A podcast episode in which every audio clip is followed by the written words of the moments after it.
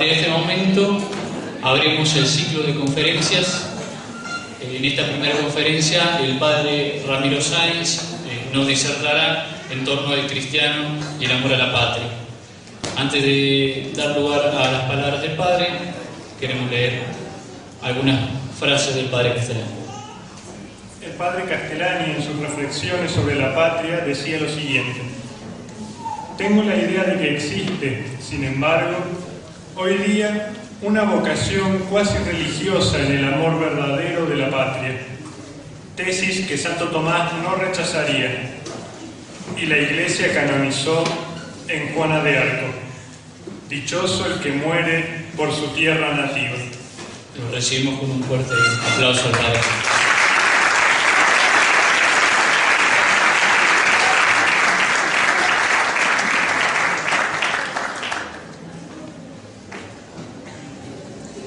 Bueno, aquí, de nuevo.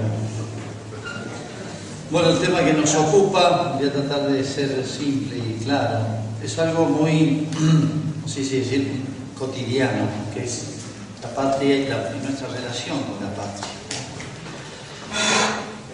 Eh, a veces el tema, tanto patriotismo como nacionalismo, a veces han tenido un sentido peyorativo.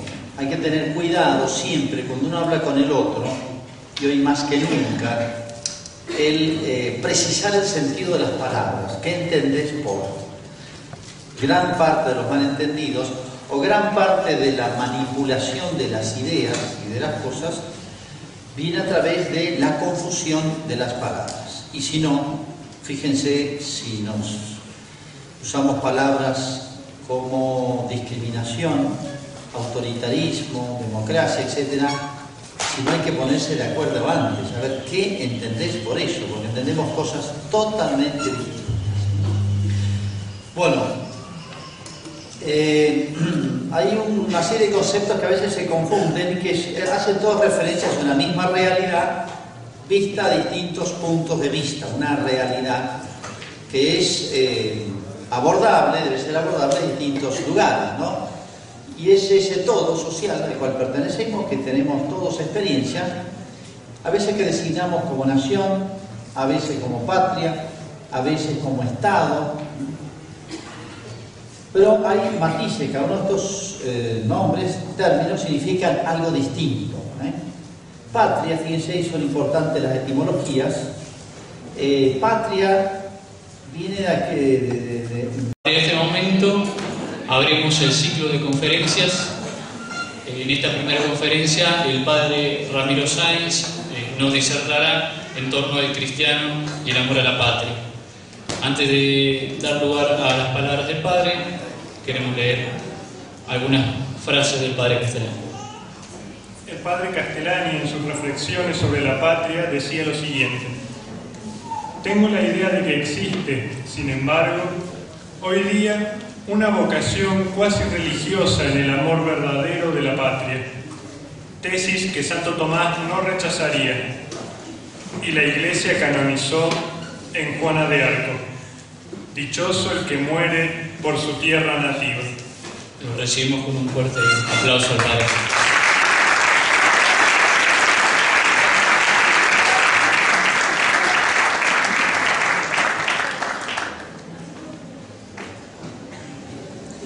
Bueno, aquí, de nuevo. Bueno, el tema que nos ocupa, voy a tratar de ser simple y claro, es algo muy, sí, sí, decir, cotidiano, que es la patria y nuestra relación con la patria. Eh, a veces el tema, tanto patriotismo como nacionalismo, a veces han tenido un sentido peyorativo.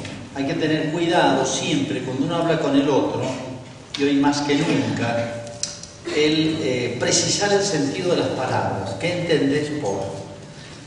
Gran parte de los malentendidos o gran parte de la manipulación de las ideas y de las cosas viene a través de la confusión de las palabras. Y si no, fíjense si nos usamos palabras como discriminación, autoritarismo, democracia, etc., sino hay que ponerse de acuerdo antes, a ver qué entendés por eso, porque entendemos cosas totalmente distintas.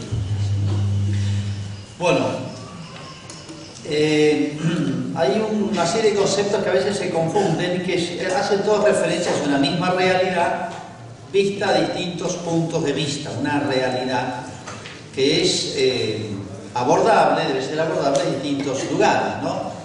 Y es ese todo social al cual pertenecemos, que tenemos todos experiencia, a veces que designamos como nación, a veces como patria, a veces como Estado, pero hay matices, cada uno de estos eh, nombres, términos, significan algo distinto. ¿eh? Patria, fíjense, son importantes las etimologías. Eh, patria viene de, de, madre patria, solemos decir, tierra de los padres, terra patrum, decían los antiguos romanos. Patria hace referencia sobre todo a un pasado, uno no nace, no viene en paracaídas al mundo, sino que pertenece en concreto a una familia. En concreto esa familia ocupa un lugar y esa familia tiene raíces y esa familia ha crecido y se ha desarrollado como las plantas, tiene su hábitat. Entonces es natural, fíjense, esto es realismo. Hay que usar mucho sentido común para entender las cosas más elementales de la vida que a veces están eh, distorsionadas con tanta facilidad. Entonces, patria se referencia a todo lo que es la herencia. Vamos a ver el contenido enseguida. Y la palabra nación también es una palabra que designa esta misma realidad, pero más bien de natus, nación, que significa aquello que se está engendrando, aquello que se engendra. Y la generación mira más bien al futuro, hacia adelante. Entonces son dos miradas de una misma realidad, casi diría viviente. Hay mucha analogía con la persona y vamos a usar la analogía con la persona para poder entenderla. Una persona tiene su historia. Yo no vengo ni siquiera del año en que nací. Yo soy mis padres, yo soy mis abuelos, mis hermanos, mi familia, mis vecinos, mi contexto. ¿eh? Todo eso de alguna manera soy yo, lo tengo, lo tengo incorporado, lo tengo puesto, se puede decir. ¿eh? Lo tengo hecho carne, hecho naturaleza. Algo análogo, algo parecido, ocurre con la patria, es un ser vivo. Y así como yo puedo tener mi historia buena o mala, mi pasado bueno o malo, y tengo que mirar para mi futuro, y la analogía con la persona nos va a servir mucho, entonces, si patria mira a mi pasado, a mi familia, a mi cultura, etc., eh, nación mira hacia adelante, y es un, soy un ser vivo que puedo cambiar, puedo mejorar o empeorar nuestra patria también. ¿eh? Entonces, fíjese, son dos miradas hacia una realidad que es estrictamente única, pero de alguna manera viviente, lo podemos considerar como un todo viviente, casi, diría casi como una persona. ¿Qué elementos incluye? Los rusos tienen un proverbio, son proverbios que son una especie de filosofía popular, son los proverbios. Es curioso como en, en distintos pueblos se dan parecidos. Los rusos dicen, hay tres madres que me engendran. En el orden espiritual, la Virgen. En el orden físico directo, mi madre. Y en tercer lugar, en todo mi ser, mi patria.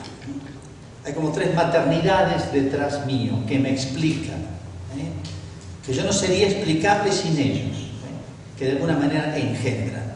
Y engendrar no es un acto, se puede decir, un instante nomás, sino que no se termina nunca de ser madre. ¿eh? Hasta que muere la madre sigue siendo madre. Bueno, ¿qué contiene esto que llamamos patria y que mira hacia atrás? De lo cual yo soy heredero y soy yo, soy parte de eso. ¿eh? Eso me hace conocer a mí mismo incluso. En primer lugar, un territorio, una tierra delimitada geográficamente esto es muy simple de entender, pero es muy importante. ¿eh?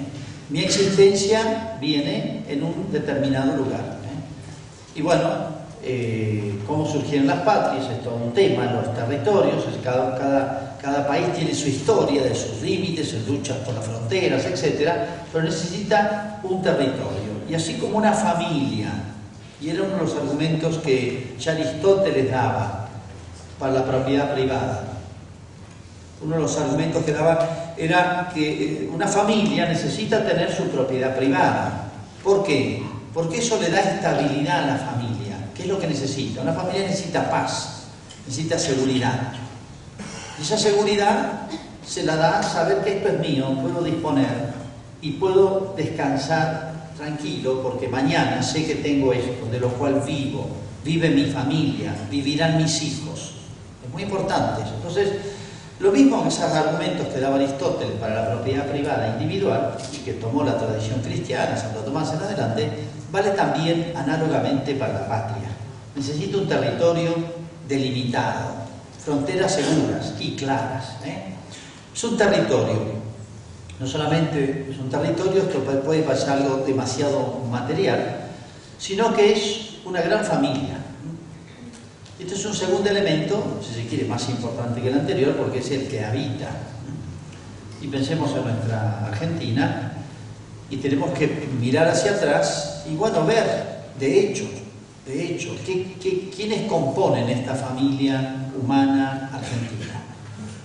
Y bueno, muy originalmente, famosos pueblos originarios y la, irrupción aquí de, la, de España, con todo lo que significaba eso, algo vamos a ver, este, esa simbiosis de, personas, de culturas, de, razas, y después todas las corrientes inmigratorias. Todo eso es un, una especie un gran río donde vuelcan su caudal otros arroyos, otros ríos más pequeños, pero bueno, todo eso forma parte, por así decir, de nuestra familia nacional. Que cómo debemos manejar estos temas, etcétera, y todo lo que eh, eso está planteando temas, como ustedes saben, con los pueblos originarios, eh, conflictos artificiales eh, provocados, por así decirlo. Y en tercer lugar, hay un patrimonio cultural. Cuando digo patrimonio cultural estoy indicando una cantidad de elementos. ¿eh?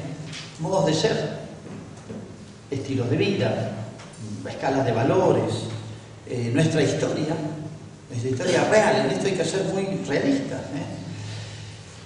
Incluye obviamente un elemento determinante que es la, religión, la fe.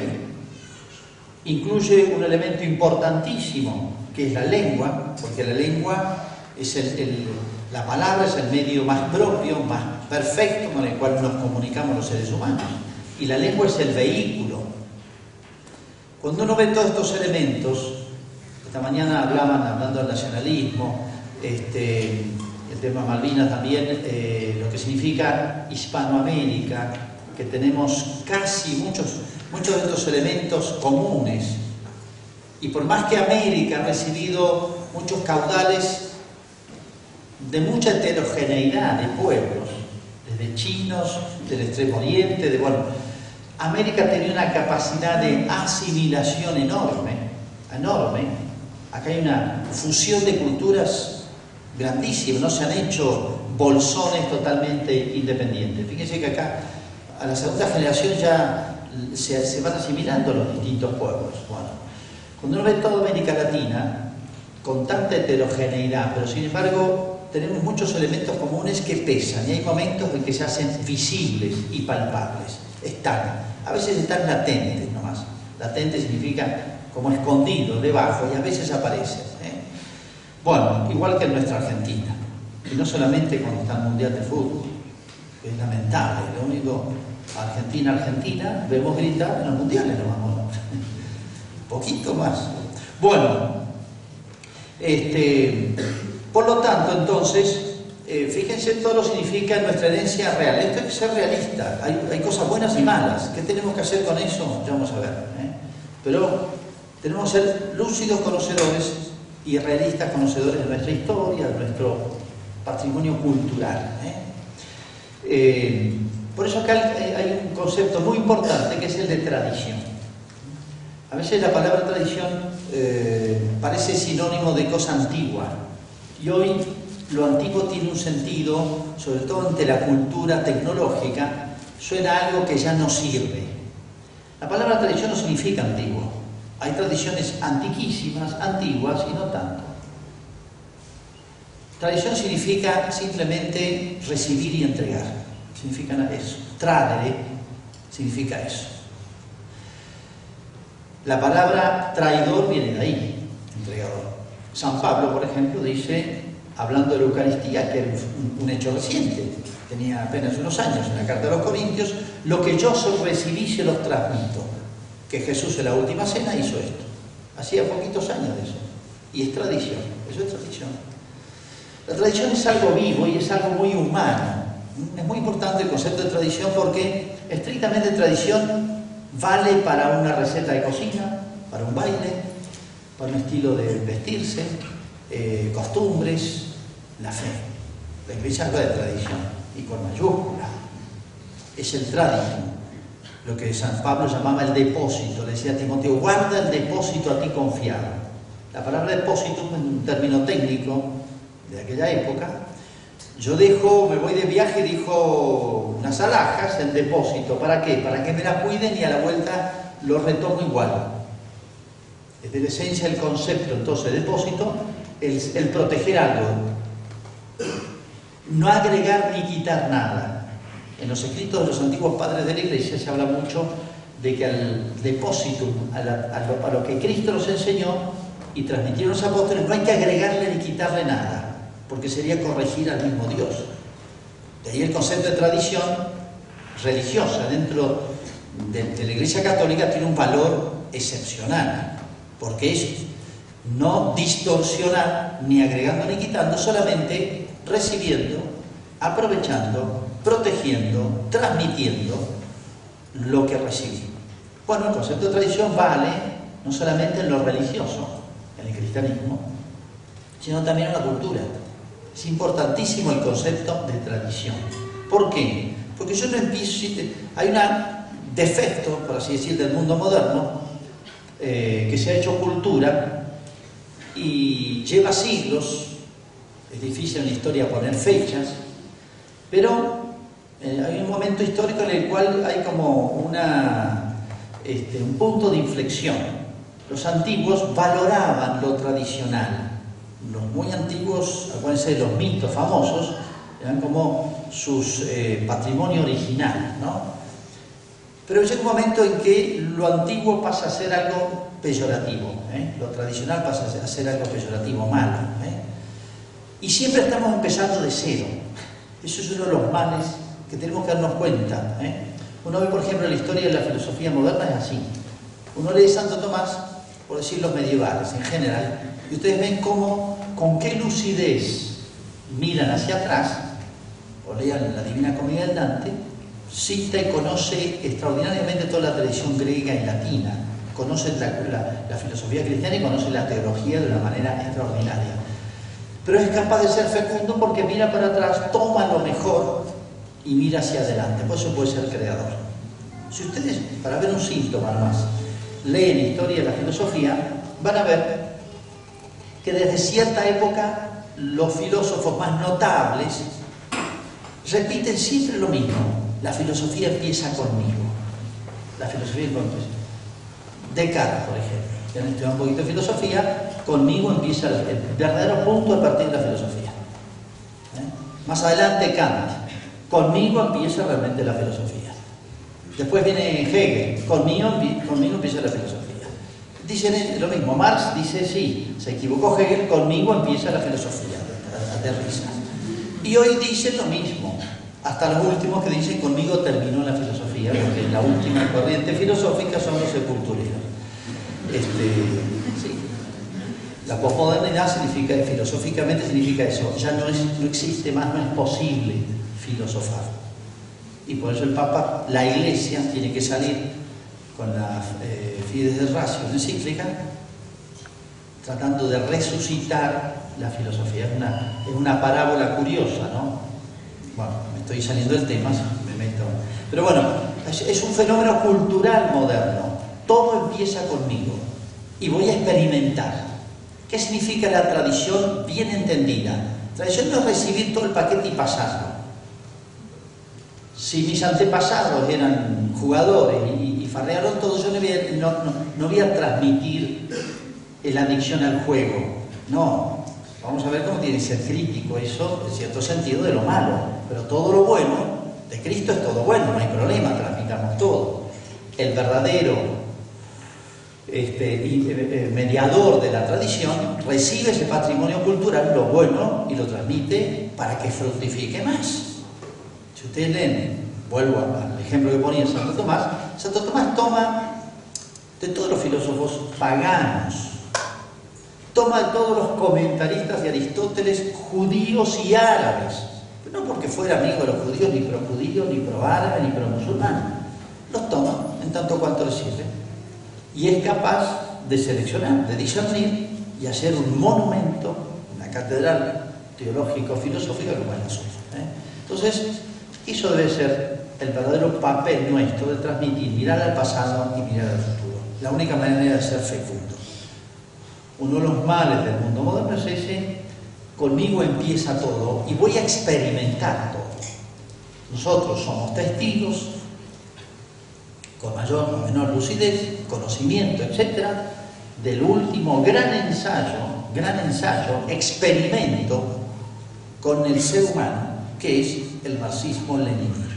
Y en Cuba siguen adelante. Es un pueblo aniquilado es un pueblo literalmente aniquilado, como que no, que no sé si queda alguno en la tierra, y siguen adelante con la más estricta observancia este, y ortodoxia eh, marxista, leninista, adelante, llevan 52, 53 años, siguen adelante. Entonces, es un ensayo atroz. Fíjense, el hombre ya lleva muchos siglos de existencia, este, como para decir, esto funcionó, esto no, aprender. ¿eh? Esto nos hace crecer como hombres, ¿no? aunque no oigamos el Evangelio, aunque desconozcamos las enseñanzas del Evangelio, nos tendría que sobrar la experiencia de la humanidad para decir, por aquí sí, por aquí no. Entonces, qué importante es saber mirar atrás y ser verdadero heredero. El cristiano es un heredero, por eso somos ricos, se puede decir. ¿eh? No empieza todo conmigo. El que sabe mirar para atrás se, se hace dueño, por así decir, de, todo un patrimonio cultural gigantesco. Y si soy cristiano, tengo una riqueza incomparablemente mejor. Y aquí me tengo un instante simplemente para hacer una reflexión. Estamos en el bicentenario, 4 de mayo, y vamos hacia el bicentenario de julio, etc. Muchas veces nuestras maestras en, los colegios, bueno, la, Argentina empezó en 1816, la Argentina empezó en 1810. No, no empezó ni en ninguno de los dos años. Empieza siglos y siglos y siglos atrás. Y Grecia y Roma tienen que ver con nosotros, muchos, muchísimo tienen que ver. Y sí, pero ¿cómo tantos siglos de tanta distancia? Tiene que ver esencialmente con nuestro ser. ¿eh? ¿Por qué? Acá no interesa tanto la distancia, sino la herencia cultural que nos legaron, que pasó por España, fue tamizada por el cristianismo y fue entregada acá como un patrimonio. Que había que darle formas latinoamericanas y, las tomó. Basta con ver el arte, por ejemplo, en los lugares donde pudo tener más respiro y desarrollarse. En, México, en Lima, etcétera, vean el arte que no es ni europeo ni español puro, sino que tiene rasgos, pero es americano y muchísimos otros temas más. ¿no? Entonces nuestra patria no nace una fecha, esto es una, es una artificialidad, esto es antinatural. Yo no vengo del día que saqué el documento, nací ahí, empecé ahí de cero, no, es una pérdida de sentido común, de realismo, que choca a, lo más elemental. Bueno, entonces, una segunda reflexión. Hay algo que tengo dado, mi existencia no me la di a, mí mismo. Yo vengo de mis padres, que no los elegí, vengo de mi patria, que no elegí, vengo de una época, de un lugar, etc. Yo estoy situado y esto está en el plan de Dios. ¿eh? Fíjense la concepción moderna de libertad, y aquí tenemos que remontarnos hacia atrás, especialmente las corrientes llamadas, eh, lo que llamó el iluminismo, el iluminismo, que tiene una expresión política, filosófica en Juan Jacobo Rousseau muy especial, bueno, que es el, uno de los más conocidos, pero toda la corriente iluminista hace de la libertad humana un absoluto. Pero se choca, se estrella contra realidades. Mi libertad no es un absoluto. Yo elegí, como le decía, un montón de cosas, no elegí. Y el hombre moderno, eh, alimentado ese, este, esa, falsedad, esa mentira, esa ilusión, que es una tentación, como fue una tentación la del gen, la, del paraíso, que la libertad mía es un absoluto, yo me resisto a aceptar condicionamientos, aunque vengan de la naturaleza y vengan de Dios. Hoy tenemos el caso de los sexos. ¿eh? Entonces, no, me, no soporto que me pongan un condicionamiento, soy varón mujer. Entonces, yo quiero elegir mi sexualidad. Pero no, es una cosa dada. Hay muchas cosas dadas ya. ¿Qué es lo que tiene que hacer el ser humano? Que no tenga esa rebeldía de querer ser Dios. La libertad absoluta la tiene Dios, nada más. El hombre no tiene libertad absoluta. Nuestra libertad está muy condicionada. Bueno, entonces hago estallar la naturaleza. Entonces vemos en la guerra de los sexos, o vemos, ese caso, no quiero distraerme, pero tal vez en alguna de las conferencias de algunos años lo han planteado, el famoso caso del David. Este experimento que se hizo en Estados Unidos, una familia judía tenía dos este, gemelos, eran del mismo sexo, creo que eran los dos varones, me parece, y le dijeron a la mamá, ¿usted quiere tener un nene en la nena? Sí, bueno, le vamos a fabricar uno de los dos, lo vamos a transformar en nena. Bueno, una larga historia monstruosa, pero es paradigmática del siglo XX. Eh, lo quisieron fabricar mujeres, lo hicieron hacer todo, todo, lo, lo operaron psicológicamente, lo vistieron, lo hicieron jugar como nena, hasta que el chico estalló. Bueno, terminó suicidándose él, él y su hermano, Estados Unidos, ¿eh? y escribió su biografía. Entonces, ¿qué es esto? Es un hombre que no, se, no quiere aceptar esos condicionamientos que le ha puesto Dios o la naturaleza. Y que un antiguo era muy sensato, es decir, nací griego, nací romano, nací persa, nací judío y ya está. ¿Qué queda el hombre? Si tiene esa rebeldía en el alma, va a explotar y no aceptar su condición limitada de ser criatura y ser humana. Pero si tiene un mínimo de sentido común y honestidad y nobleza en su alma, y realismo, y no sé, ¿qué tiene que hacer? Dar gracias a Dios, dar gracias por lo dado, sentirse en deuda, en otras palabras. No es con natural, no es natural que un hijo quiera a sus padres, no es instintivo, no es lo primer movimiento de la naturaleza.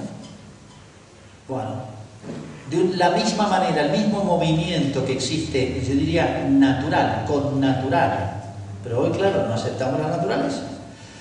Pero bueno, la naturaleza existe. Sé cómo es con natural y es lo normal y es el cauce por donde eh, la honestidad humana, la razón, el instinto, el sentimiento me llevan a agradecer a mis padres. Por más que uno patalee contra los padres, y se pelee con los padres, y le desobedezca a los padres, pero quiere a los padres. Algo semejante con la patria. Y algo semejante, análogo, pero eminentemente es con Dios. Pero fíjense, los tres tienen algo en común. Esos tres, esas tres deudas propias, descubrirlas propias de un alma noble. ¿eh? Entonces, descubrirse en deuda, más que dar lugar a esa rebeldía. ¿eh? Es decir, no quiero deberle nada a nadie, yo no le debo nada a nadie, debo, estoy en deuda. Entonces, esto hace nacer y entramos en otro mundo, por así decir, más que lo descriptivo de lo que es la patria, lo que es la tradición, etcétera, lo que es la nación, lo que podemos llamar el ámbito de lo moral, sentirme en deuda, libremente en deuda. Cuando digo libre, no es hacer lo que quiero, sino yo quiero ser principio de mi acto bueno. ¿eh? Yo lo descubro y yo quiero devolver esa deuda, pagar esa deuda, como sea, nunca va a ser suficiente. Pero fíjense que las tres tienen algo parecido, son análogos, semejantes. ¿eh? Con mis padres, con mi patria, incluyendo muchas cosas eso, y con Dios. Aquí nace entonces el campo, podemos decir, del ámbito de lo moral y por lo tanto de la virtud, ¿eh? de la acción libre buena. Y para entender las virtudes, para mí es muy gráfico, el, el tema de los, todo el sistema muscular del hombre. Uno tiene distintos músculos y los distintos músculos me permiten distintos movimientos. Creo que para reírse hay que mover como 15 músculos. Soy un estudiante de medicina, me puede corregir. Para poder reírse nomás. Para masticar también. Para mover un brazo también. Para caminar no sé cuántos músculos muevo. Si yo cortaron esos músculos, hay un movimiento que ya no puedo hacer. ¿Eh? Cuando uno tiene hemiplegia o viene del dentista y la puerta viene tiene la mitad de la cara como tonto y no, no quiere ni hablar. Entonces, las virtudes son como la musculatura del alma, ¿eh? que me permiten, y voy a usar una, una vieja observación de Aristóteles, dice, cuando la virtud crece, las virtudes crecen todas juntas, dice como los dedos de la mano, cuando las virtudes crecen y llegan a una cierta eh, desarrollo, madurez, esplendor, etc., dice, se obra no solamente bien, sino pronto, fácil y deleitablemente. Es para hacerse un test esto, para chequearse. Cuando la virtud ha crecido, me permite obrar bien, con prontitud, no tengo que pensarla tanto, para obrar bien, lo hago, no no tengo ganas, sí, pero prontitud, facilidad y deleite vos. ¿eh? El, deportista profesional entrena, entrena, entrena según el deporte y se mueve con soltura en su campo. Creo que decía Haydn, el pianista, un músico decía, si no ensayo un día, lo noto yo. Si no ensayo dos días, lo nota la gente. Aún el paso no para, un poquito, así. Si uno se deja estar en la vida moral, decae fácilmente. ¿eh? Y lo nota uno. Me cuesta. Antes me salía tan fácil esas cosas buenas. Ahora tengo que arrastrarme, me cuesta un triunfo. Uno tiene más y menos, sube y baja. Es un ser vivo. Entonces, ¿qué es virtud entonces? Sino esa capacidad para obrar bien. Y hay que adquirirlo y hay que crecer. Y uno puede decrecer, se puede estancarse, se puede venir abajo, se puede hacer difícil obrar bien. Todas esas reglas, leyes valen para todas las virtudes. Lo aplicamos ahora en la patria. Vamos a ver qué actos morales nos vinculan a nuestra patria. Y no es una sola virtud. Vamos a verlo. En primer lugar, esto hablaban mucho los antiguos, fíjense, y eh, uno digo los antiguos, uno dice la cultura antigua, greco-latina, ellos hablaban de las dietas, que era la deuda que yo tengo con mi patria. ¿eh? Piedad. Eh, me gusta poner el ejemplo de la película El Gladiador, pues está bastante bien ambientada y aparecen muchos elementos ahí valiosos de nuestra herencia romana. ¿eh? Eh, qué premio hay para un general vencedor, victorioso? Volver al hogar, le dice Máximo. Volver al hogar. ¿Y qué es el hogar? Es su tierra. Ahí la muestra después. Es hermoso esa, está muy bien expresado el, viejo romano, noble, lo que significa la nobleza, el trabajo de la tierra, etc. Bueno, eh, el aspecto religioso, eso le reza a esos muñequitos que tenía, que son los, antepasados a quienes le reza, porque no está desconectado uno de la herencia del pasado. ¿no?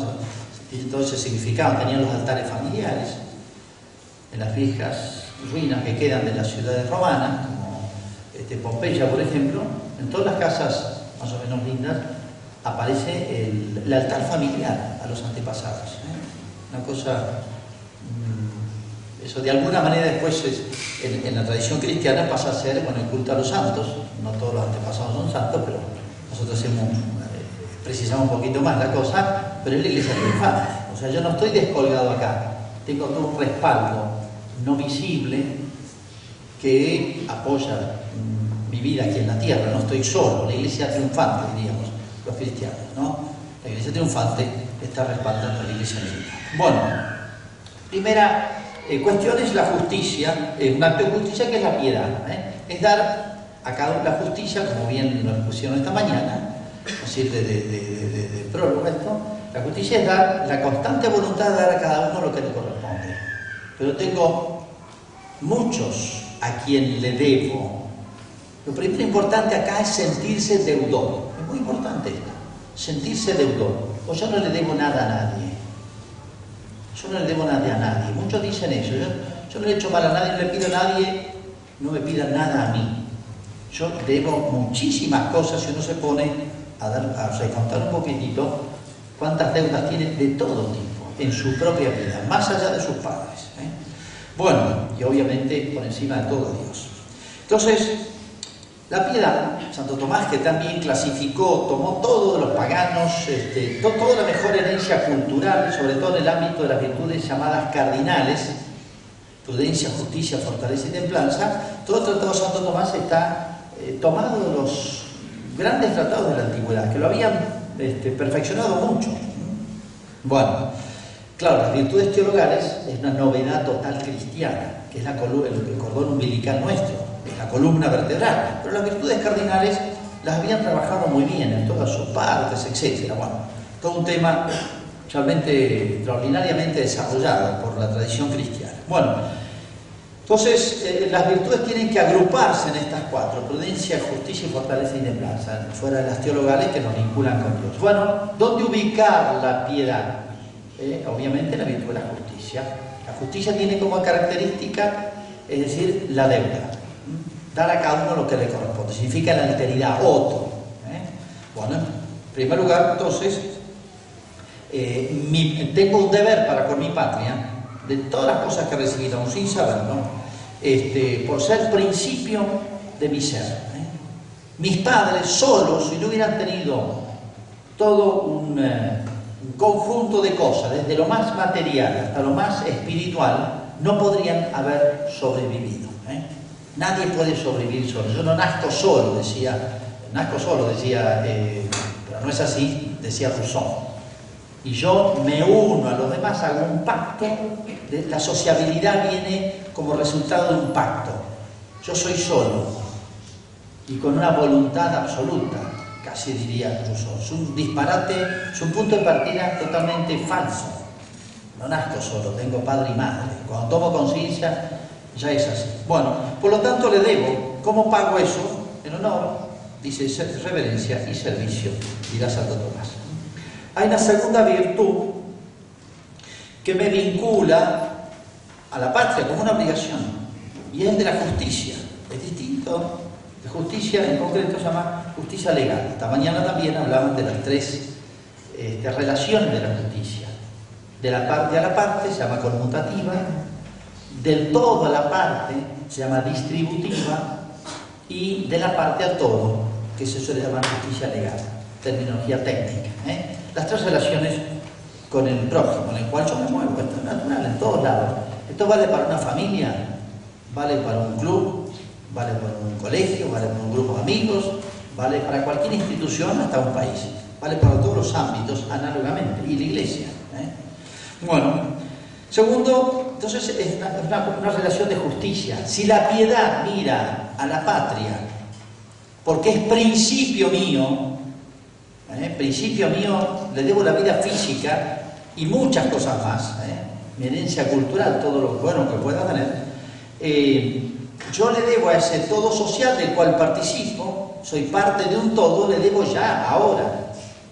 De manera que si por ejemplo, son distintas la, virtud de la piedad que la virtud de la justicia, en este caso, justicia legal. Son dos deudas distintas. ¿eh?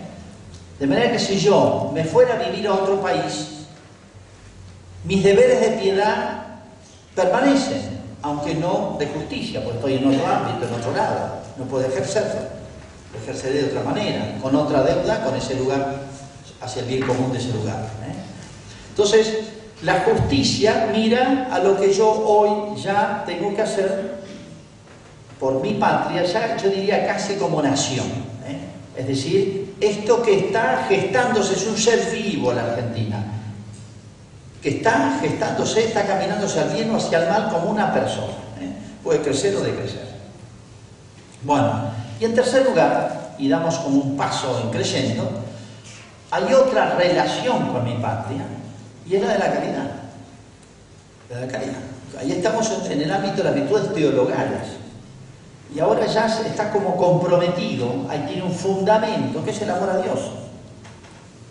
Y el amor a Dios es el motivo y la razón última por amar mi patria. De manera que un amor sobrenatural, pero ahora el fundamento, el motivo es Dios mismo, el amor de caridad, que es capaz de llevar al heroísmo, de morir por la patria. ¿eh? Capaz de llevar al heroísmo de ser capaz de dar y no recibir nada a cambio.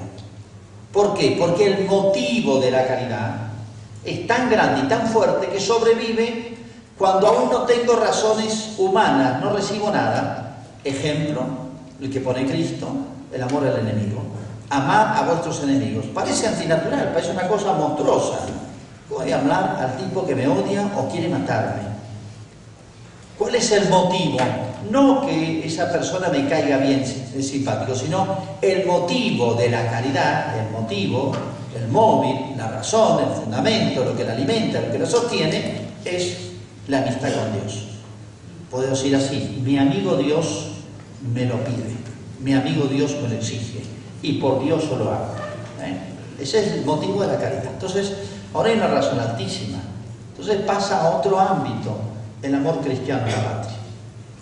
Y pongo un ejemplo histórico. Hay muchísimos.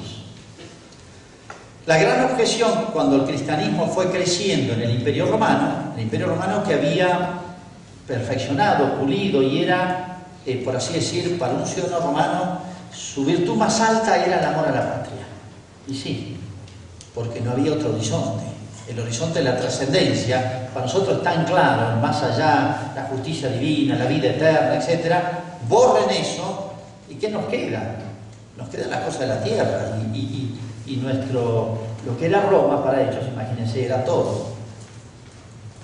Los cristianos, la primera acusación que tienen cuando van creciendo y se van haciendo notables en el imperio es que no son patriotas, no aman a la patria.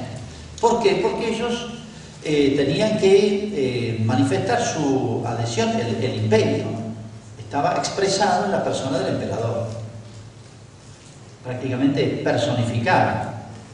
Y desde hacía un tiempo, antes de la venida de Cristo, eh, el emperador, por influencia de la cultura y la religión egipcia, sobre todo después de las conquistas de, de Alejandría y toda la zona de, Egipto, el emperador tomaba cierto eh, eh, cierta naturaleza, filosóficamente no demasiado definido todo esto, pero era, era la divinidad, era una especie de divinización del emperador.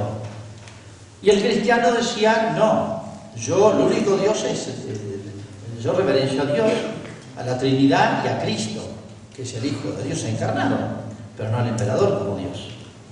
Pero yo soy patriota, quiero la patria, soy... Entonces, eh, el cristiano se, negaba a rendir culto al emperador, culto al emperador como a Dios. Por eso San Pablo dirá la palabra Kyrios que usamos cuando cantamos el Kyrie eleison, Cristo eleison, ¿no? La competencia al Kyrios en el griego significa Señor Dios.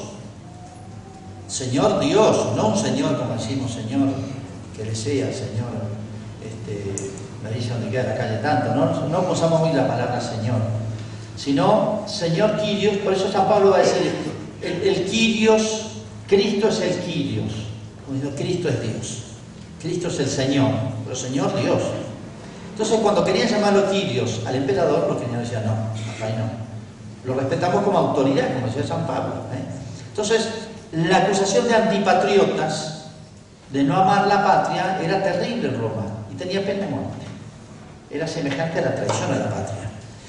Uno ve todos los escritos de los, llamados apologetas, apologistas del siglo II, final siglo II y III, todos van en la misma línea. Somos los mejores ciudadanos. Combatimos en el ejército, somos honestos en el comercio, este, amamos la justicia, procuramos, no mentimos, no robamos. Explíquenme qué tiene de malo todo esto. Al revés, somos los mejores ciudadanos. Es decir, el cristiano nunca se vio extraño a la patria terrena, pero relativizándola respecto a la patria celestial. Pero este tema se le planteó a los primeros cristianos allá en Roma. Bueno, por eso San Agustín decía, San Agustín es un gran romano, se convierte a los 30 años y era por más que está en la caída del imperio, en un momento clave, él decía, ama a tu prójimo, y más que a tu prójimo a tus padres, y más que a tu padre a tu patria, y más que a tu patria a Dios. La famosa frase de San Agustín, el estilo agustiniano, lapidaria, para ponerla así en una piedra. Bueno, San Agustín amaba muchísimo el imperio y le dolió en el alma, igual que a San Jerónimo, igual que San Gregorio Magno, era tanta la de San Gregorio Magno, se sentía tan romano, era uno descendiente de una familia patricia romana, San Gregorio, tuvo tanta tristeza cuando Roma caía que dice que no pudo seguir escribiendo un tratado que estaba haciendo, no pudo escribir más por la tristeza, por la tristeza que sintió. Y, San Jerónimo, que estaba, se había ido a Belén a vivir, un romano cultísimo y, bueno, amante de Roma, desde allá en las cartas se dolía de cómo los bárbaros iban arrimándose y, iban este, de alguna manera destruyendo la vieja civilización romana. Después el cristianismo va a salvar Roma y va lo, lo salvable de Roma y lo salvable de los bárbaros. Bueno, la caridad. Fíjense, estos tres amores eh, que decía a los padres, a la patria y a Dios, están expresados, yo diría de manera popular, en eso que por ahí aparece como, como lema, etcétera, en muchos grupos, viene de Europa, viene acá, este, Dios, patria y hogar, el famoso Dios, patria, familia, o Dios, patria y familia, Dios, patria y hogar. Ahí están los grandes amores. ¿eh? Dios, la patria y los padres, el hogar o la familia. ¿eh? O lo que decían, conoce un poquito la historia de la Revolución Francesa y la contrarrevolución que hubo sobre todo los campesinos en el oeste francés, en una zona llamada la Vendée. Bueno, eh, los estandartes que todavía se conservan en los museos franceses, este, decía pro, pro reye, por el rey, aris et focis. Por el rey, los altares ¿eh? y los hogares. ¿eh? Más o menos el rey significaba la patria, el altar significaba Dios y los hogares la familia. Bueno, entonces, haciendo una, reflexión sobre este puntito, nuestras obligaciones morales, eh, fíjense estrictamente lo que podemos llamar nosotros amor a la patria o a la nación, ¿eh? no al Estado, es otra cosa. La Cristina puede no amarla si quiere. Este, otro caso un amor crítico, ya vamos a ver. Pero me refiero a que no es una virtud, sino son conjunto de virtudes. Y a veces pasa si uno dice humildad, paciencia, caridad, mansedumbre, no está acostumbrado a veces a separar virtudes. Pero, pero cuando uno obra, no es que dice, ahora voy a usar la virtud de humildad, ahora voy a hacer una de fe, una fe. No. Eh, en general no, no está pensando, porque es un todo vital tanto lo, físico de uno como lo espiritual, lo moral, es un todo, no se puede hacer un acto solo de una virtud. Entonces, a veces hay nombres que designan conjuntos de virtudes, por ejemplo, lo que se llama eh, la confianza. La confianza. ¿Es una virtud la confianza? ¿Qué es? La fe, la esperanza, la caridad, la confianza en Dios, ¿qué es? Es una mezcla de tres o cuatro virtudes. La abnegación, ¿qué es? ¿Una virtud? Tampoco. Hay palabras que designan no una virtud, sino un conjunto de virtudes. Entonces, cuando hablamos de patriotismo, en un sentido cristiano, estamos incluyendo las tres, que se compenetran mutuamente. Es decir, la caridad, decía San Pablo, es como el alma, San Agustín decía, es el alma del alma. Es el alma del alma. ¿eh? Es el principio vital, el que las une, le da unidad y simplicidad y eleva a todas las demás. La caridad es la virtud que tiene, porque es la que me une directamente con Dios y la más perfecta de todas, la que tiene capacidad de abrazar a todas, elevarlas a todas, sublimarlas. Entonces, si yo soy justo y pago, quiero pagar esa deuda a mi patria estudiando, preparándome, formándome, haciendo apostolado, siendo un buen hijo de mi patria, lo hago en último término por Dios y tengo una razón suprema. Y pongo un caso histórico conocido por todos, fíjense de cómo si no está la caridad, aún las otras virtudes no tienen fuerzas. le falta fuerza. No solamente le falta proyección, trascendencia, o sea, ir más allá, sino que no tiene la fuerza. Pilatos. Si uno ve la pasión de Cristo, no sé usted, a mí me cae muy simpático Pilato. Para mí es el personaje más simpático de la pasión. Es mal visto, tiene mala prensa Pilato. Y el pobre quedó en el credo. Hay un refrán que dice, más inútil que Poncio Pilato en el credo. Bueno, padeció en época de Poncio Pilato, bajo el poder de bueno. Pero fíjense, Pilato es el único que quiere salvar a Cristo y dice muchas veces, este hombre es inocente. Ahí está la justicia. El romano hacía mucho culto de, la justicia y realmente descollaron en eso. ¿eh? El derecho romano es una maravilla. Bueno, y quiere salvar a Cristo. Y es heroico lo que hace, teniendo en cuenta la vida anterior de Pilato, su experiencia en la gestión, llamémosle, en la gestión eh, con los judíos le ha ido muy mal. Habían tenido dos problemas antes de Cristo, habían tenido dos problemas antes de la pasión, del juicio a Cristo, dos cuestiones con los judíos. Los judíos tenían mucho poder en Roma. Hablaban al emperador y el emperador lo hizo retroceder y retractar dos veces a Pilatos. Por eso, otra más, se acabó la carrera de Pilatos. Entonces, Pilatos se da cuenta de que Jesús es inocente, es una gran injusticia, lo dice, se lo dice, lo dice en público incluso. Es más, cuando le dicen si lo sueltas no eres amigo del César. O sea, se te acabó la carrera. ¿Y te acordás las otras dos que te hicimos y te las ganamos? Eso le están diciendo. Ahí Pilato se quiebra. Entonces dice, bueno, pero él en su conciencia da cuenta que es la justicia le dice que Cristo es inocente y un inocente no puede ser, no puede eh, sufrir una pena. Si es inocente, pero mátenlo. ¿Qué le faltó a Pilato? Es difícil sostener una vida recta, una ética en la vida, sin fe, esperanza y caridad, sin virtudes teologales, sin trascendencia. ¿Por qué? Y bueno, es bueno ser justo, diría un romano, pero si en esta vida los hombres no me, hacen justicia y yo no, no sé si existe otra vida y otro juez, acá hay algo no me cierra, acá falta algo. Es una injusticia conmigo. Entonces, ahí hace agua la ética, la justicia humana. Por eso, la caridad no es poca cosa, es todo. Le da un toque, una elevación que se vio en los, primeros cristianos y sobre todo en el martirio. ¿eh?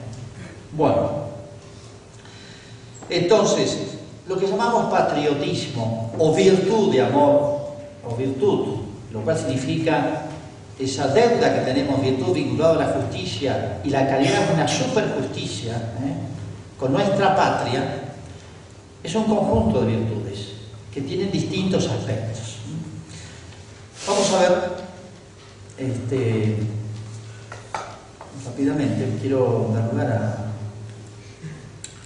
conversación y preguntas, este, ¿qué, modos debe tener esa virtud en nosotros? Ante todo, podemos decir es un amor afectivo. ¿sí? Los padres están con natural, yo diría psicológica, instintivamente natural, el amor a los padres, que bueno, nuestros padres o el recuerdo de nuestros padres nos despiertan los sentimientos. No es solamente una cuestión racional. Mi padre, tengo una deuda con él, tengo que, tengo que insultarlo, tengo que ir a, verlo al hospital o al geriátrico. No, no es así. Es una cosa natural, espontánea. Está muy, tan vinculado hasta lo animal, diría nuestro, si hasta un animal se da. Bueno, tiene ese aspecto, por así decir, sensible, emotivo, etc. Y una persona puede este, conmoverse, eh, qué sé yo, conociendo nuestras historias más heroicas, de nuestros héroes, las más recientes, el tema Malvinas nos despertó a nosotros este, a, flor de piel, nos despertó esos sentimientos de patria. Eh, tal vez escuchar el himno, a mí el texto del himno me pone más nervioso, pero bueno, uno dice, el texto es medio montón, pero eh, bueno, se presenta la patria, la bandera, bueno, no puede ser, que, repito, lo que decía recién, que el fútbol a veces despierte esos sentimientos apasionados apasionado, donde más se ve el fervor por la Argentina es un mundial. Esto es lamentable.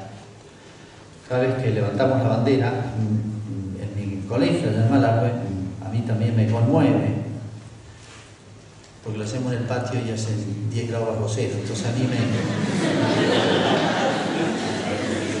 me conmueve entero este, la subida de la bandera y cantar el himno ahí en la mañana. Bueno, amor afectivo que tiene todos esos aspectos que uno puede sentir, por así decir, escuchando nuestra música, nuestras tradiciones, nuestras historias, nuestros hechos heroicos, nuestras tantas cosas, es y bueno y sería buena señal.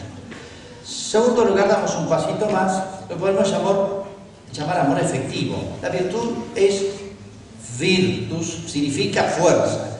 Toda virtud es fuerza para el bien. Por eso bien decía Aristóteles que la virtud cuando ha crecido nos hace obrar pronta, fácil y deleitablemente, con soltura. La obra buena, fácil y con soltura. ¿eh? El virtuoso se conoce en los actos espontáneos, decía Aristóteles también. ¿eh? Porque obra fácil está como a flor de piel. Entonces, ¿qué significa amor efectivo? Y bueno, que hay que concretarlo en obras buenas, como con los padres, como los actos de paciencia, hay muchos actos de virtud, muchos, son análogos, son semejantes, todos tienen algo común, es el obrar bien. Y esto se educa, esto se ejercita, esto crece o se paraliza y muere. Es un ser vivo el ser humano. Y el ser moral nuestro es un ser vivo, tiene todo ese dinamismo. ¿eh? Entonces, supone ejercicio y educación. Y cuando digo educación, es la cabeza también. ¿eh? La justicia, como la prudencia, son dos virtudes que necesitan eh, alimento, por así decir, intelectual, motivaciones, razones, luz. Necesitan luz. La prudencia, que es la que debe decidir para obrar, necesita saber, es una virtud muy intelectual. Y la justicia, que debo dar a cada uno lo que corresponde, bueno, ¿qué es lo que que dar a cada uno? A veces es difícil ser justo. Aunque yo quiera, es difícil ser justo. Los padres les cuesta ser justo con los hijos a veces, porque eh, tiene que pensarlo mucho a veces. Y uno teme ser injusto sin quererlo. Entonces, supone conocimiento. Entonces, es una virtud que tiene su aspecto, por así decir, de exigencia, de conocimiento. ¿Cómo? ¿Cuándo? ¿Cómo lo hago? ¿Cómo pago esta deuda a la patria? ¿Qué necesita mi patria de mí? No es salir con la bandera argentina, gritar viva la patria, o comerse un asado y, comiendo un asado somos todos patriotas, listo, salud, salud, viva la patria. Bueno, es el pan nuestro, ¿no? Todos lo arreglamos en un asado. Siempre les digo, y lo, lo he comprobado mil veces, en Argentina lo único que funciona es un asado. Asistencia perfecta, puntualidad perfecta y organización perfecta. Yo traigo la leña, yo hago el asado, venían, vengan a mi casa, yo llevo los tablones, no se preocupen por, el, por la leña y la comida, organización perfecta. Hagan una reunión de otra cosa, se me complicó. Experiencia. Bueno, tercero, amor lúcido y crítico. Amor lúcido y crítico. La virtud no es un sentimiento vago que está disparado a cualquier lado. Hay que tener cuidado con esto. La moral cristiana es muy equilibrada, es muy sensata, es muy realista, es muy humana, es muy... no sé cómo decirlo. La prudencia, la prudencia fija la, la medida de todas las cosas, el cuándo y el hacerlo. Eso dice la prudencia. Pero es lúcida, es luz. ¿Qué significa? Que nuestro amor a la patria no es fácil. ¿Cuál es mi patrimonio cultural? ¿Conocemos la historia argentina, la riqueza, los tesoros de nuestra tradición histórica, cultural? ¿Qué sabemos? Lo que nos enseñó la señorita de cuarto grado, que lo único que hacía el 25 de mayo era disfrazarnos uno de, negrito para vender de, de, la nenita de la bandera, de negritos, de blanquitos otro y de mulatos otro y cantaban el negro José, ¿o no? y con eso, eso sabemos el 25 de mayo, que nuestros políticos no pasaron del, del, del 25 de mayo de la maestra de cuarto ¿eh? o el candombe, los candombes, entonces qué simpático de la mamá, la abuela, la tía, todos sacarle fotos bailando el candombe. No pasa de ahí el 25 de mayo, entonces no alcanza, chicos. ¿eh? Tiene que ser un amor lúcido y bueno, chicos, hay que leer. Lo siento por el Facebook, por el Twitter, por el no sé cuánto, la, la PlayStation, el celular y la no sé. que nos tienen entretenidos todo el día y no hay tiempo para leer y hay que formarse, hay que ser... Hoy cuesta ser lúcido porque uno tiene que remontar la corriente. Hay como unas cortes en tradiciones. Uno se sorprende, yo me sorprendo todos los días, yo redescubro cosas o descubro cosas, mejor dicho. No sé, por así decirlo, en nuestra tradición nacional, todos los días que digo, soy argentino, vivo acá, eh, uno vive en cierto medio y ignoraba cosas importantísimas nuestras, importantísimas.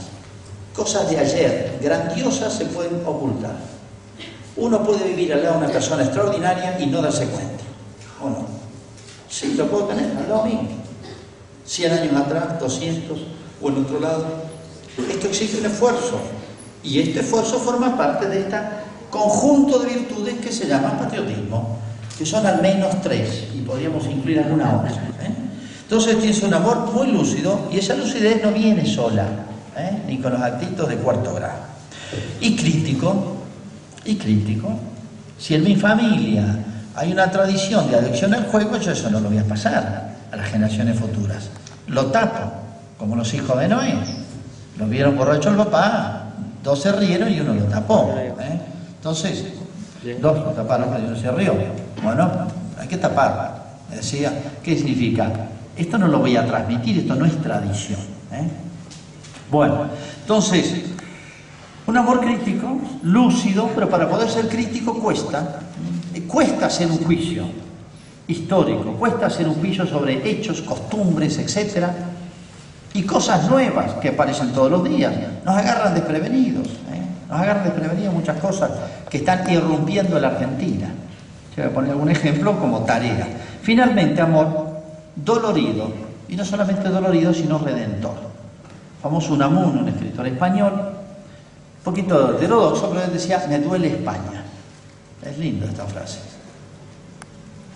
Quiero, José Antonio Primo Reverse, yo eh, este, quiero a mi España, no me gusta España porque la quiero. Entonces, el amor verdadero a la patria si no duele, si no digo me duele la Argentina, me duele la familia argentina, me duelen los jóvenes, me duele los universitarios, me duele la universidad argentina, me duele la dirigencia política, me duelen los medios, no, estoy amando a la patria. Y no puedo decir, hago mi vida, me desentiendo. Y es un amor redentor, es un dolor cristiano, y el dolor cristiano es redentor. A veces, no digo que sea lo único, pero muchas veces en momentos lo que puedo hacer es sufrir por mi patria. Y dice, para interpretar este dolor, traigo una frase del libro de los Proverbios, dice así, aumentado el saber, aumenta el dolor. El tonto, el que lo único que le interesa es cuánto vale el dólar, si, hay inflación, hay inflación, porque está haciendo su negocito, etc. ¿Qué importa que se destroce moralmente la Argentina? Nada. Mientras la economía, pasa el 90% de los argentinos esto, toca la economía, se estalla el país no tocan, hay una cierta estabilidad, nos, están aniquilando la cultura, la familia, el hombre, la mujer, las generaciones pues, futuras. Eh, contento, el partido todo el domingo, el todo el domingo. no pasa nada. Tocan la economía, estalla el país, ¿o no? Esta es la Argentina, esta es la Argentina real. Aumentado el saber, aumenta el dolor. Castellani decía, algo así como que yo soy el órgano sensible de la patria. ¿eh? Hay órganos más sensibles que otros. El más lúcido sufre más. Aumentado el saber, aumenta el dolor. Porque uno sabe lo que el deber ser. Y entonces sufre más porque las cosas no son como deben ser. Y podría yo agregar esto legítimamente, aumentado el amor, aumenta más el dolor todavía. ¿eh? Bueno, a una madre trae una analogía. Nuestro amor a la patria es como un amor de hijo porque me engendró la patria. Es un amor esponsalicio por la Argentina actual, una relación como de esposo a esposa, de fidelidad, de bien, ¿eh? este, y de padre o de madre, por las generaciones futuras, según la mirada. ¿eh? Me recuerdo a la madre, le preguntaron este, a qué hijo se quiere más, tenía un montón de hijos, ¿cuál hijo quiere más? Y la madre dijo, este, fíjense qué genial. No sé qué responderíamos nosotros. Al que está lejos hasta que vuelva, al que está enfermo hasta que sale. Está genial. al que está lejos hasta que vuelva. La Argentina está lejos de ser lo que debe ser, hay que amarla hasta que vuelva y hasta que salga. Bueno, ¿cuál sería la deformación de todo esto? Ya estoy al límite, sí, ya sé. Eh, no sé si decir superficial y barato, o una especie de nacionalismo que no creo que sea la tentación más grave de hoy. ¿eh? La palabra nacionalista tuvo otra connotación en los años 40, 50, durante un poquito antes de la guerra, durante la guerra, por el nacionalsocialismo, todo amor a la patria parecía nazi por el nacionalsocialismo. Bueno, la palabra nacionalismo tuvo una connotación particular. Hubo todo un resurgimiento por un montón de cuestiones históricas en los años 30, 40 en Europa, recuperación de, la identidad nacional llamados nacionalismos. En España, en Francia, en Italia, en Alemania, en Austria, en, em, este, en Rumania, etc. frente a las dos corrientes disolventes de la patria, que era el liberalismo y el socialismo marxismo.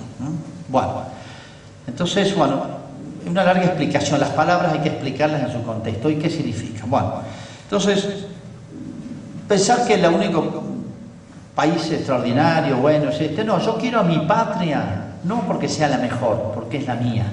Yo quiero a mi madre, no porque es la mejor mamá del mundo, sino porque es mi madre, ¿entienden? Ella me engendró y se acabó.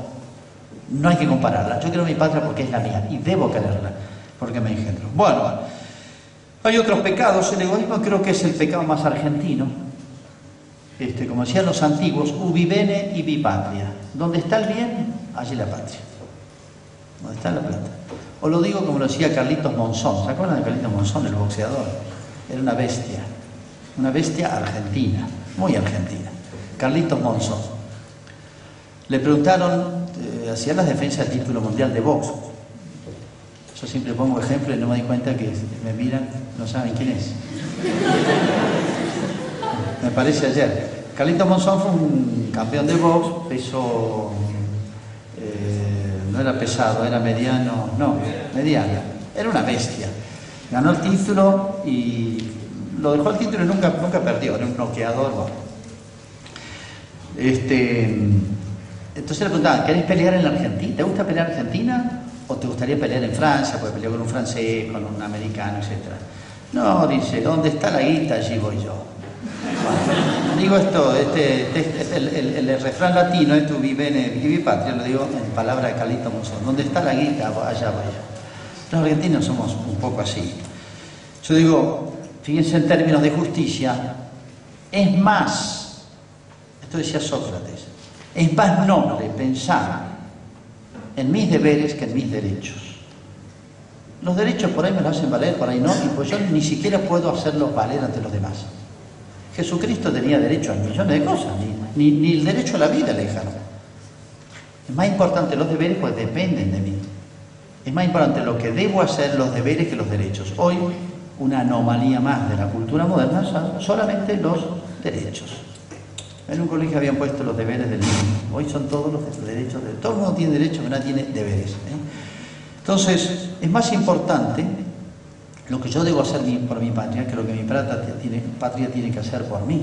Y esto vale para un grupo, esto vale para cualquier este, institución humana. Bueno, bueno. El, egoísmo creo que es el amor de sí, chao. Y lo demás, en este medio yo aquí hago negocios, aquí hago lo mío, mi propio estatus, mi propio confort, mi propio futuro, mi propia carrera, mi propio todo. Soy una especie de planta parásita de, la Argentina. Es terrible esa mentalidad que creo que está metida. Bueno, una especie de internacionalismo, este, sí, marxismo es internacionalista, proletarios del mundo, unidos, etcétera, no existen las patrias, una institución burguesa, etcétera. Bueno, este, ¿cuáles son las tareas en la Argentina? ¿Cuáles son los problemas urgentes de hoy? Muchísimo, ¿por dónde empiezo?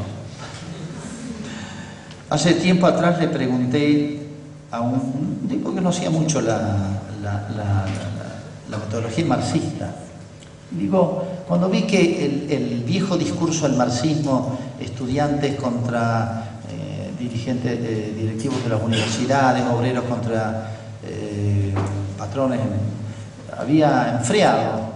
El marxismo cambió de discurso cuando cayó la Unión Soviética, etc. ¿Cuál es el nuevo discurso de la izquierda? Entonces, más de 10 años, me hice tres cosas. La guerra de los sexos, las barriadas y los pueblos originarios. No me dijo así, los, el indigenismo se llamaba en esa época. Digo, no, va a funcionar esto. Hoy, plop. Eh, hace 10 años me dijo una persona.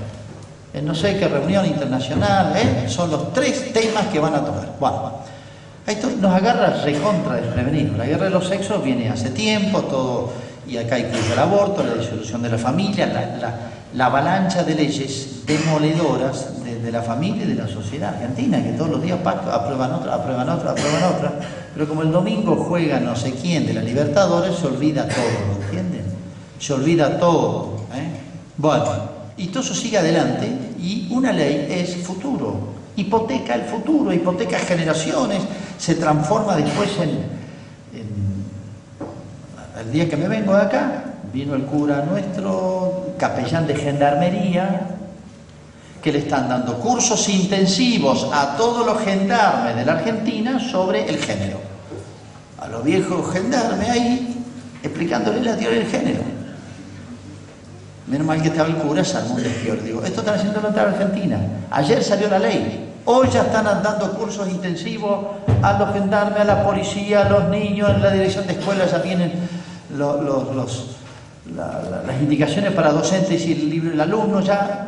Miren, esto va rapidísimo. Nosotros estamos en Babia, el partido del domingo, o el asadito del domingo, juntadita con los amigos. Entonces digo, acá hay tareas urgentes, no seguimos tarde. ¿eh? Supone lucidez, lectura, conocimiento, charla, aprender, experimentar, no sé. Tenemos obligaciones con la patria. Bueno, eh, nuestras deformaciones históricas. Hoy hay una, se está reescribiendo la historia, pero todos los días. Miren, la década del 70, con todo lo que significó, yo la he vivido. Yo lo he vivido, más lo que uno ha leído, tiene una opinión. La generación que sigue a mía no tiene idea, o mejor dicho, tiene la idea metida por los medios. Historia de ayer, de ayer, están vivos los protagonistas, ya la deformaron delante nuestro y ya la mitad de la Argentina o más piensa otra cosa, con los hechos ahí, 100 años atrás, 500 años atrás, 120 años se deforma la historia estando vivos los protagonistas. Así es el ser humano. Y lo están haciendo a una velocidad asombrosa. Están, están demoliendo con la piqueta el, edificio de, lo que, lo, que queda de la Argentina, porque es un edificio en ruina. Entonces, chicos, un llamado a un a, una amor lúcido a la patria. Yo diría valiente, Acá no se trata de éxito, como bien decían en las disputacios. Dios nos pide, tenemos una deuda y la cosa se está metiendo con Dios, no se están metiendo con nosotros. Yo le diría a, los, a nuestros legisladores. Uno hace mil defensas eh, desde el punto del derecho natural, que la iglesia, no sé cuánto. Miren, es muy simple. Muchachos se están metiendo con Dios.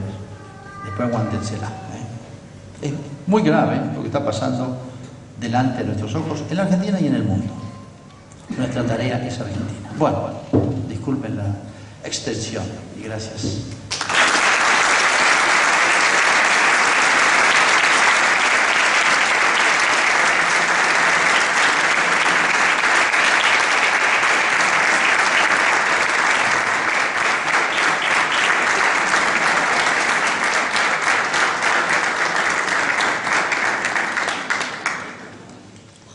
Muchas gracias, Padre.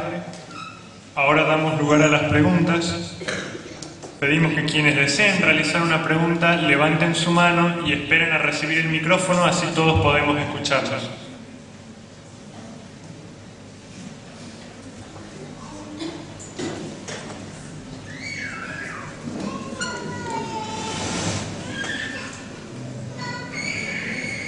Bueno, muy interesantes las preguntas. Te da vergüenza a veces preguntar.